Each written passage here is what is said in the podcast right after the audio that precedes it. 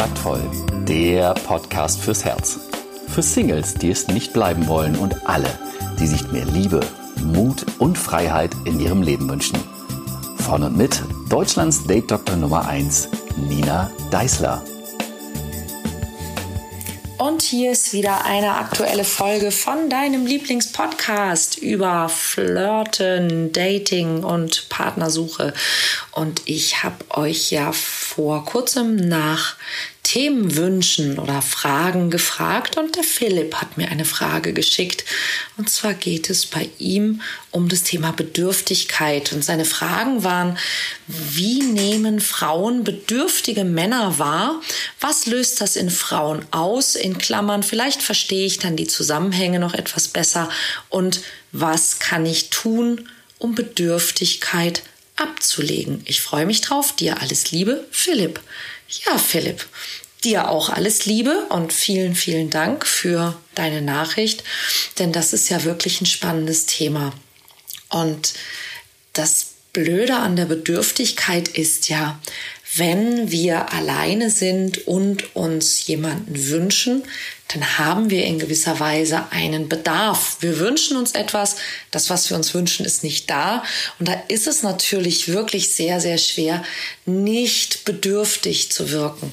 Jetzt ist es aber so, dass eben Bedürftigkeit in der Regel sehr unsexy ist. Ja, und das nicht nur in Hessen, sondern auch in allen anderen Ländern, fürchte ich. Und warum das so ist, das kann man ziemlich schnell rausfinden, wenn man sich einfach mal anschaut, was Bedürftigkeit eigentlich ist. Also wenn ich alleine schon in den, in den Duden schaue oder in ein Wörterbuch, da wird Bedürftigkeit gleichgesetzt mit Not und mit Armut ja, und mit Hilfsbedürftigkeit. Und da merkt man also in dem Moment, wo solche Begriffe dazukommen, mit denen das also assoziiert wird, dann klingt es wirklich nicht so spannend. Denn wenn du also ähm, eine Frau toll findest, aber dann eben bedürftig bist, mit anderen Worten, du, du leidest, du hast eine Not oder du fühlst dich arm, ähm, dann ist es nicht so richtig klasse. Denn letztlich ist ja das Bestreben von einer Frau, die sich einen Partner wünscht, ist ja nicht die Bedürfnisse des anderen oder die Bedürftigkeit des anderen zu stillen, sondern in gewisser Weise ja selber auch was zu bekommen. Also wenn dein Angebot hauptsächlich aus ich brauche und ich will und ich wünsche mir besteht, dann ist das nicht so richtig sexy, egal ob du ein Mann oder eine Frau bist. Es ist tatsächlich, aber natürlich gerade in der Anfangsphase auch ähm, für Frauen ziemlich abschreckend, ein bedürftiger Mann, da wir ja nach wie vor doch so ein bisschen diesem, diesem Klischee anhängen, ja, dass der Mann eher so der, der souveränere oder der starke sein muss. Und selbstverständlich ist das alles nicht mehr, nicht mehr zeitgemäß. Das Problem ist halt, dass unsere Instinkte, ähm, die ja auch für die Partnerwahl zuständig sind, denen ist das ziemlich egal. Die wissen nicht, welches Jahr ist. Ja, und Frauen suchen nach wie vor schon nach einem sogenannten starken Partner. Damit meine ich nicht, dass der Partner also immer irgendwie reich sein muss oder ein Alpha-Tier sein muss oder Muskeln haben muss, sondern es geht um was ganz anderes. Es geht um eine Verlässlichkeit. Und diese Verlässlichkeit heißt, ist dieser Mann echt? Ist das, was er sagt, echt? Also ist das, was er sagt, auch wirklich das, was er meint? Und wenn jemand bedürftig ist und wenn ich das spüre, dann heißt das, dieser Mensch würde sehr, sehr, sehr viel dafür tun, um von mir gemocht zu werden. Und wenn ich das merke, wenn ich diesen Eindruck bekomme, dass ich sage, da ist ein Mann, der würde so ziemlich alles machen, um von mir gemocht zu werden, dann denke ich mir auch, dieser Mann würde wahrscheinlich auch alles sagen, um von mir gemocht zu werden. Mit anderen Worten, in dem Moment, wo du bedürftig bist, bist du für mich nicht mehr vertrauenswürdig, weil ich nie weiß, ob das, was du sagst, wirklich echt ist, ob es wirklich das ist, was du, was du meinst, was du wirklich denkst, oder ob du das, was du sagst, nur sagst, damit ich dich mag. Du merkst also, das hat ziemlich fatale Auswirkungen. Ja, und die gute Frage, die du gestellt hast, ist, wie komme ich da raus? Mm, mir hat neulich eine Teilnehmerin im Gut genug Kurs war das auch die Frage gestellt, wie mache ich das, wenn ein Mann mir beim ersten Date so eine unangenehme Frage stellt. Und dann war natürlich die Frage, was ist diese unangenehme Frage? Naja, zum Beispiel, äh, warum warst du nie verheiratet und hast keine Kinder? Und die Frau war eben schon über 50. Und für sie war das eine extrem unangenehme Frage, weil in ihrem Kopf ein ein Bild war davon, das von ihren Eltern geprägt wurde, dass sie eben hätte heiraten sollen und dass sie hätte Kinder kriegen sollen. Mit anderen Worten, sie glaubt, dass das, wie sie gelebt hat und bis jetzt lebt, eben quasi falsch ist und dass es ein Makel ist. Und dementsprechend ist natürlich die Frage, warum bist du Single oder warum warst du nie verheiratet, für sie eine sehr unangenehme Frage. Dabei hat sie ganz vergessen, dass der Mensch, der sie das fragt, wenn sie ein Date hat, ja auch jemand ist, der auch in ihrem Alter ist und bei dem offensichtlich auch in Sachen, ich heirate, kriege Kinder und lebe glücklich bis an mein Lebensende, irgendwas unterwegs schiefgegangen ist. Und so geht es uns sehr häufig. Also, dass zum Beispiel dieser, dieser Zustand des nicht in einer festen Partnerschaft Seins ähm, möglicherweise in, in deinen Augen und in, in deiner Welt ein Fehler ist, dass es falsch ist. Also du solltest eine Freundin haben. Aber wer sagt das? Ja, natürlich ist zu zweit vieles schöner, aber jeder Mensch, der lange in einer Partnerschaft ist oder war, kann dir sagen, es gibt auch Sachen, die sind zusammen echt nervig. Also es gibt kein, kein, es ist besser in einer Beziehung. Manches ist besser, ja, und manches eben auch nicht. Und eine Sehnsucht zu haben nach Nähe, nach Zärtlichkeit, nach Liebe, das ist total nachvollziehbar. Eine Sehnsucht und auch zu einer Sehnsucht zu stehen, ist total nachvollziehbar. Wenn es aber in eine Bedürftigkeit geht, dann geht es eben in diesen Moment, wo eben dieser Effekt von der andere würde alles tun, damit ich mag, damit ich ihn mag. Und das macht ja dann auch den anderen so austauschbar. Also wenn du bedürftig bist, dann suggerierst du deinem Gegenüber ja auch, es ist mir eigentlich egal, wer du bist, Hauptsache, du magst mich. Und das ist ja auch nichts, was man möchte. Es gibt in dem Film The Best Exotic Marigold Hotel so eine schöne Szene. In dem Film geht es um, ja, so sechs, sieben ältere Herrschaften, die eine Seniorenresidenz in äh, Jaipur in Indien beziehen möchten. Und es stellt sich als recht heruntergekommenes Hotel heraus. Und einer dieser dieser Leute ist Norman und Norman ist ein älterer Herr, der aber sich eben gerne noch mal verlieben will und der eigentlich auch eher jüngere Damen bevorzugt und daran eben auch regelmäßig gescheitert ist. Und er ist in einem indischen Country Club und sieht dort eine Frau, die er sehr toll findet. Und seine ja, Mitstreiterin sozusagen, die ähm, Jean, die möchte ihm gerne helfen. Und sie versuchen also gemeinsam irgendwie diese, diese Dame für ihn klar zu machen und er versucht irgendwie mit ihr zu flirten und versucht ihr was vorzumachen. Und ähm, sie versuchen ihr also weiß zu machen, dass er so ein ganz toller Hecht ist, aber er ist eben nicht authentisch dabei und sie sagt dann, oh, es ist auch schon spät, sie muss jetzt gehen und Norman merkt, in dem Moment das erste Mal eigentlich, was er all die Jahre falsch gemacht hat. Dass er also immer versucht hat, den, den Frauen vorzugaukeln, dass er ein ganz toller Typ ist. Und er schaut sie an und sagt, ähm, lass uns bitte von vorne anfangen.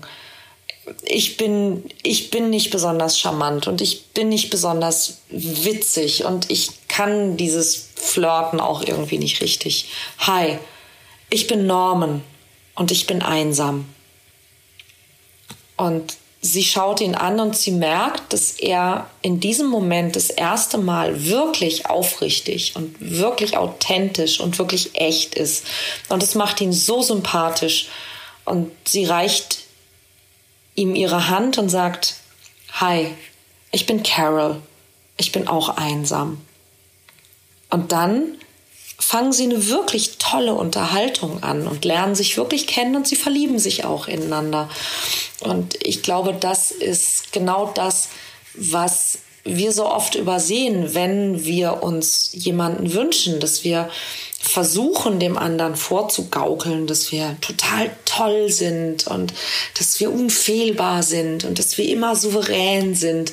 Ähm, aber es stimmt eben oft nicht. Und der andere merkt vielleicht nicht genau, was es ist, aber er merkt, dass irgendwas nicht stimmt. Oder sie merkt, dass irgendwas nicht stimmt. Und dann geht das Ganze auch meistens in die Hose. Und das genau ist es, was eben auch passiert, ähm, wenn du bedürftig bist und eben versuchst, es irgendwie zu überspielen. Viel spannender ist also deine Frage, wie werde ich diese Bedürftigkeit los? Und die Bedürftigkeit entsteht in der Regel aus einem Gefühl von Einsamkeit. Ja, je einsamer sich Menschen fühlen, desto bedürftiger sind sie, ähm, was eben Zuwendung und Kontakt und Aufmerksamkeit angeht. Und das Problem daran ist, dass wenn all diese Bedürfnisse, die wir alle haben und die ganz normal und natürlich und auch richtig sind, wenn wir versuchen, die von einer einzigen Person, die dann ein Partner werden soll, ähm, befriedigt zu bekommen, dann geht das eben in die Hose und dann kommt es in die Schieflage. Es wäre ja also spannend, sich zu überlegen, kann ich denn dieses Gefühl von Einsamkeit und dieses Bedürfnis nach Kontakt und Zuwendung und Aufmerksamkeit und Wertschätzung irgendwie auch anders bedienen. Und da gibt es eine Menge Möglichkeiten. Das ist zum Beispiel auch Dreh- und Angelpunkt in meinem Seminar Komm in Kontakt, was jetzt dummerweise gerade letztes Wochenende äh, gelaufen ist. Das nächste kommt, glaube ich, im Januar wieder. Und ähm, da ging es eben auch genau darum. Also wenn du dir eine liebevolle Partnerschaft auf Augenhöhe wünschst, ohne dass du in diese emotionale Bedürftigkeit kommst, dann musst du es also irgendwie schaffen, dass du dieses Bedürfnis, das du hast und dieses Gefühl von Einsamkeit, dass du das mit anderen Dingen ähm, veränderst. Zum Beispiel, indem du eben regelmäßig Kontakt zu Menschen aufnimmst, und zwar nicht nur zu Menschen, mit denen du eine Beziehung, also eine Partnerschaft haben möchtest oder zu Menschen, ähm, mit denen du schlafen möchtest, sondern zu Menschen, also dass du lernst, den Kontakt zu Menschen jedweder Art zu schätzen und dich wirklich für andere zu interessieren. Denn wenn du bedürftig bist, dann sendest du, eigentlich interessiere ich mich gar nicht für dich, ich will nur, dass du dich für mich interessierst. Ja? Auch das macht dich extrem unsexy. Eine gute Möglichkeit, das zu verändern, ist dein Selbstwertgefühl zu steigern. Und dein Selbstwertgefühl steigt, wenn du anfängst, Dinge zu tun, bei denen du dich als wertvoller Mensch sehen kannst. Zum Beispiel, indem du anfängst, Menschen den Tag zu retten. Zum Beispiel, indem du ihnen Komplimente machst oder indem du Menschen lobst oder indem du sie wertschätzt, dich also bedankst. Oder es gibt noch einen sehr schönen kleinen Trick, das ist die sogenannte anonyme gute Tat. Denn wir alle haben ein Gefühl für unseren Selbstwert. Also Selbstwert heißt das Gefühl dafür, was du wert bist. Und dieses Gefühl machen wir unter anderem an dem Feedback fest, das wir von anderen bekommen, beziehungsweise das wir auch annehmen können. Also lass du dich auch loben. Wenn wir aber unser Selbstwertgefühl zu stark auf Feedback von außen aufbauen, dann ist das Selbstwertgefühl instabil. Sprich, wir sind also darauf angewiesen, dass alle immer alles toll finden sollen, was wir machen. Ähm, und wenn das eben nicht so ist, dann ähm, wackelt das sozusagen. Ja? Und wenn du noch dazu jemand vielleicht bist, der Lob nicht gut annehmen kann, der sich vielleicht auch selbst nicht oft lobt, denn auch das solltest du unbedingt tun, dann ähm, kannst du auch ähm, Feedback nicht gut annehmen. Und das ist ein bisschen wie wenn du ein Bankkonto sozusagen hättest, ja, dein Selbstwertkonto. Und wenn du nicht zulässt, dass auf dieses Konto ähm, eingezahlt wird, dann ist dieses Konto und bleibt dieses Konto leer. Was du aber auch machen kannst, ist eben die, die anonyme gute Tat. Vielleicht kennst du ein paar Leute, die es nicht so gut haben wie du, also die zum Beispiel wenig verdienen oder die, die noch einsamer sind oder die krank sind oder die wirklich hart schuften, was auch immer, die es verdient hätten oder die es gebrauchen können, dass man ihnen mal eine Freude macht. Und normalerweise macht man das ja dann so, dass man dieser Person also irgendwas schickt oder überreicht und dass man ihr also wissen lässt, dass man ihr eine Freude machen will. Auch das kannst du tun. Das ist völlig in Ordnung. Ja, das alleine kann schon sehr viel verändern. Bei der anonymen guten Tat allerdings machst du das so, dass du einer Person etwas Gutes tust ohne dass du selbst in Erscheinung trittst. Also zum Beispiel, ähm, wenn du in einem Büro mit Empfang arbeitest, dass du dort mal eine Tafel Schokolade ähm, frühmorgens oder abends, wenn die alle schon weg sind, hinlegst, einfach nur mit einem Danke für ihre Arbeit, ohne dass du es unterschreibst. Oder dass du vielleicht, wenn du Nachbarn hast, die, die schon sehr alt sind, dass du denen einfach mal ein Blümchen vor die Tür stellst ähm, mit einem Zettel. Ich wünsche ihnen eine schöne Woche oder so. Oder ein kleines Geschenk für den, für den Postboten, ähm, während er die Briefe austeilt. Oder auch sehr, sehr häufig ähm, wird es zum Beispiel in England oder den USA gemacht, dass man für den nächsten, der nach einem kommt, ähm, die Fahrkarte bezahlt und das, also einfach das Geld schon einwirft. Ich mache das manchmal in der Kantine vom NDR, dass ich Leuten einen Kaffee ausgebe, ohne zu wissen wem. Wenn ich mir dort einen Kaffee am Automaten hole, dann hole ich mir einen Kaffee, werfe das Geld rein, hole meinen Kaffee und werfe dann einfach nochmal Geld rein. Oder bei uns im, ähm, im Büro, wo es auch so eine Kaffeemaschine gibt, wo man 50 Cent reinwirft. Manchmal werfe ich einfach zweimal 50 Cent ein und lade irgendwen, der nach mir kommt, kommt, auf einen Kaffee ein, weil ich mir einfach denke, hey, wenn ich da hinkäme und da wäre Geld drinne und jemand würde mich auf einen Kaffee einladen, dann würde ich mich wahrscheinlich freuen. Und das mache ich dann auch. Und wenn du eine Weile nachdenkst, dann fallen dir bestimmt auch noch so ein paar Dinge ein, die du tun könntest. Natürlich kannst du das auch dann von, von weitem heimlich beobachten ja, und kannst einfach mal gucken, was das mit dir macht. Denn jemandem was Gutes tun, ohne dass du was zurückbekommst, ja, suggeriert dir selbst, dass du sehr großzügig bist, dass du, dass du wirklich ein guter Mensch bist, also dass du sozusagen das absolute Gegenteil von bedürftig bist. Das könnte durchaus funktionieren und ein sehr schönes Mittel sein. A gegen Bedürftigkeit und B für eine schönere Welt. Und ich finde, das sind doch gleich zwei richtig tolle Sachen auf einmal. Wenn du damit was anfangen kannst, dann lass es mich gerne wissen. Empfehle bitte gerne meinen Podcast weiter oder bewerte ihn oder am liebsten beides. Darüber würde ich mich sehr freuen. Und ich hoffe, wir hören uns auch nächste Woche wieder im Kontaktvoll Podcast. Dir ein schönes Wochenende und bis bald.